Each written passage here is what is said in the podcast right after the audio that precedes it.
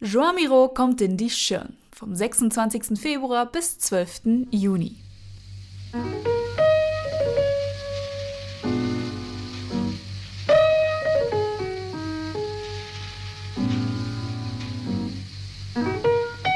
Naja, natürlich nicht persönlich.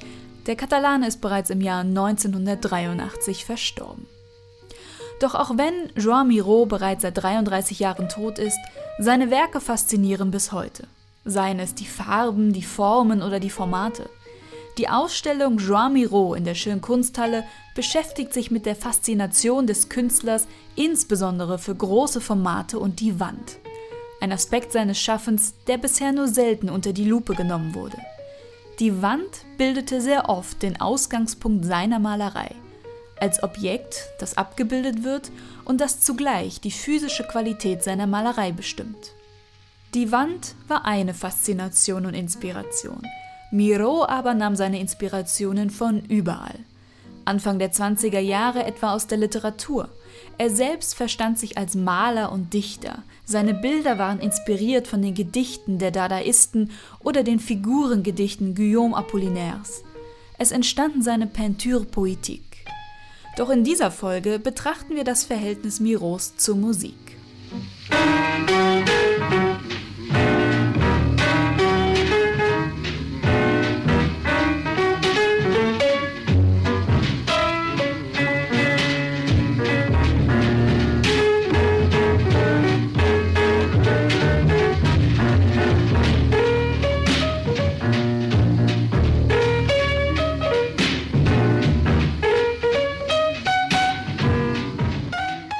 Das Fundament seiner synästhetischen Arbeitsweise, die Art, wie Miro Ideen entwickelte, legte sein Lehrer Francesc Galli.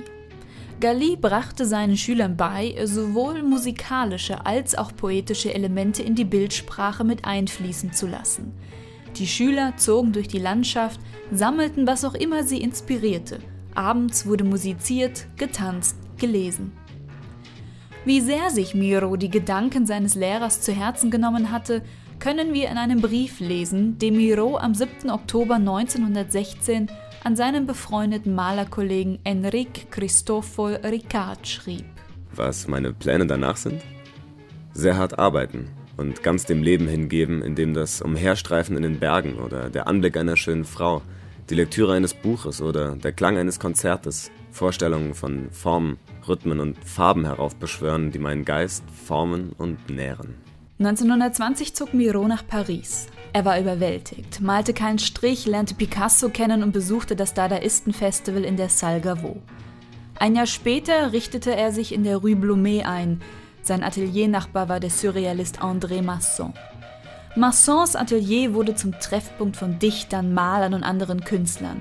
Es herrschte immer Unordnung. Doch bei Miro war es immer picobello aufgeräumt.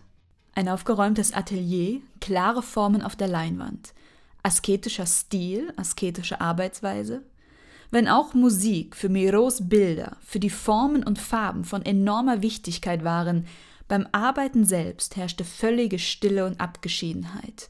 Miro arbeitete wie ein Mönch, fast wie in Trance. Sein Arbeitsprozess hatte etwas Spirituelles.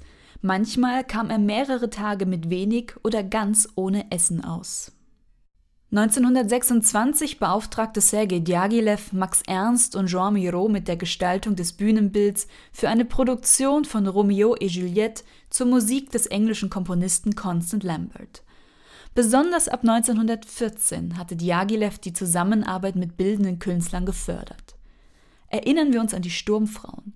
Auch Sonja Delaunay oder Natalia Goncharowa hatten Bühnenbilder und Kostüme für die legendäre Tanzkompanie Ballet Russe entworfen. 1932 trat dann der Choreograf Leonid Massin mit einem Auftrag an Miro heran. Vorhang, Kostüme, Bühnenbild, Requisiten für Boris Kochnows Ballett Jeux d'enfants zur Musik von Georges Bizet. In einem Brief an den Kunstkritiker Sébastien Gache schreibt Miro 1932 die Musik von Bizet, dem Komponisten von Carmen, ist so klar und präzise wie die Luft, die Sie und ich atmen, wenn wir in Escollera sind.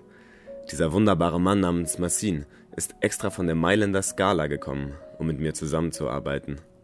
Er wirkt choreografische Wunder und bringt alles, was ich ihm gebe, zum Tanzen. Nach vielen Gastspielen in Europa ging die Produktion über den Atlantik. Miro gestaltete das Programm.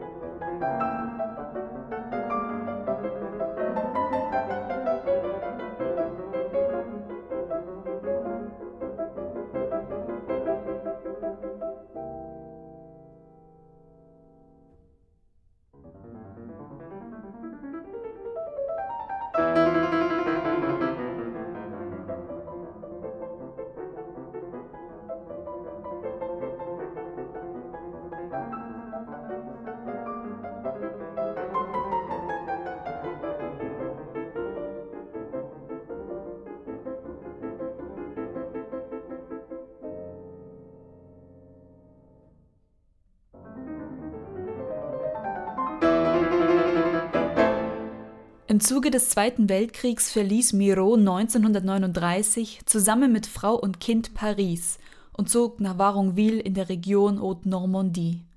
Es folgte eine Zeit, in der Musik und Natur die großen Inspirationsquellen wurden. Mit der deutschen Besetzung Frankreichs 1940 kehrte Miro nach Mallorca zurück. Er hörte in dieser Zeit viel Bach und Mozart. Der Zweite Weltkrieg, der Vormarsch des Faschismus oder der Spanische Bürgerkrieg. Miro sehnte sich nach Ruhe und Frieden.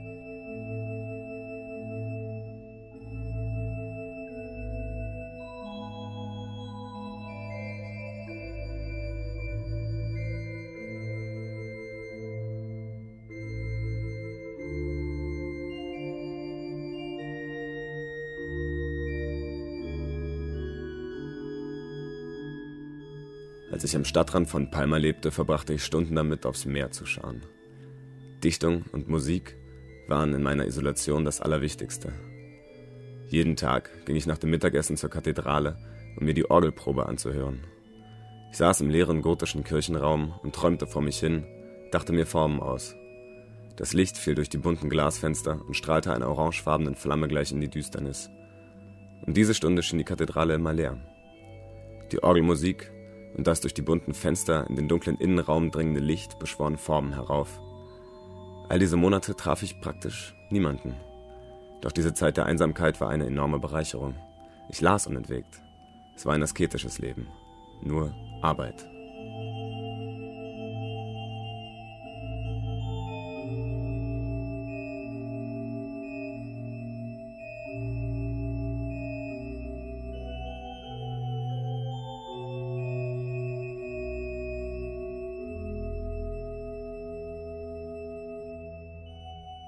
Miro und der amerikanische Komponist John Cage lernten sich wohl 1947 bei Miros erster Reise nach New York kennen. Cage war der Ansicht, Musik sei überall. Im Podcast Nummer 1 haben wir Cage bereits im Zusammenhang mit Doc Atkin vorgestellt. Miro dachte wie Cage. Sie beide lebten in einer Welt der Dinge, die für sie lebendige Wesen waren. Bewunderung empfand Miro aber auch für Karl-Heinz Stockhausen, der ihm die Partitur für Nummer 11, Refrain für drei Spieler, zukommen ließ. Der Komponist Stockhausen bezog seine Inspiration aus denselben Quellen wie Miro. Beim Hören des Refrains fällt einem die Stille auf, die so hintergründig ist wie die Musik selbst. Die Stille erinnert an die leeren Räume in Miros Bildern.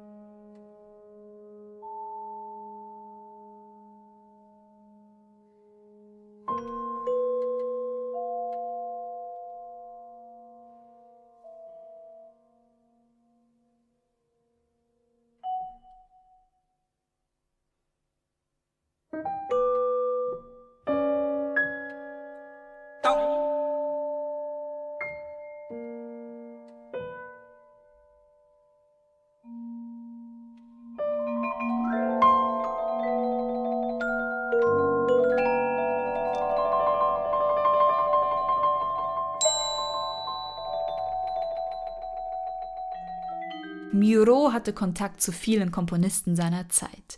Pierre Boulez, Igor Stravinsky, George Entile. Und sicherlich hat er sich von ihrer Musik beeinflussen lassen. Miros Werke sind sehr musikalisch. Es gibt Rhythmen, grafische Elemente, die als Arabesken fungieren, Bewegung. Seine Gemälde sind wie Symphonien, zuweilen leise, zuweilen donnernde, seine Farbigkeit so feinfühlig wie ein Debussy. Seine Zeichnungen zeigen aber auch, wie er selbst Musik interpretiert hat, etwa das Schallplattencover für Le Bal Masqué, eine weltliche Kantate von Francis Poulenc nach einem Text von Max Jacob. Wir sehen zwei hüpfende schwarze Figuren, eine steht auf dem Kopf, weißer Hintergrund, drei lose schwarze Masken im Raum, bunte Punkte, Fratzen.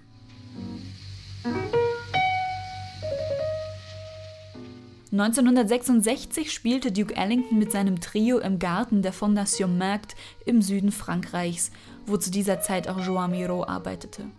Es entstand Blues von Joan Miro. In dem kurzen Film hält sich der Künstler im Hintergrund, während wir Ellington sehen, wie er inmitten von Miros Skulpturen spielt. Musik